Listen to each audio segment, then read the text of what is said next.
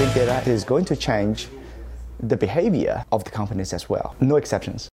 From the educator, from the edu- education, from the university's perspective, that we have uh, observed that uh, in this field we have dreamers who dream of what the life is going to be after 10 years, what life is going to be after 20 years, what life is going to be after 30 years, or even 50 years.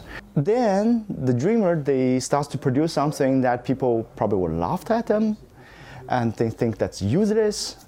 But then we have so many dreamers. Unfortunately, we have so many dreamers on this world. They keep creating something fantastic and something interesting. Well, probably not all useful for the moment. And then they build a tool set so that makes the option for the real industry that so then we look at the current world. And because we have so many so many tools to choose from and people get lost sometimes. They don't know that when they have a problem so what's gonna what tool is gonna create what kind of value? And they don't know how to prioritize them because of the lack of knowledge because of the lack of understanding of the story behind the data.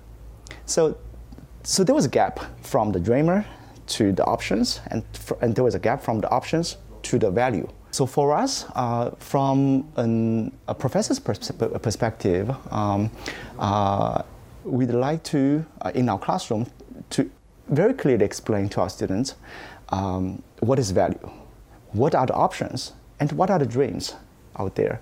So, um, so big data is never uh, is never uh, a hoax. It is real. It is very real. The fact that people don't see the benefit doesn't doesn't know don't see the value doesn't know the value doesn't exist. So we need the trainings. We need to tell the world, and we need to we need to research as well, especially research, to discover the hidden values that lies underneath the ground of this data. So we need trainings and we need, need education.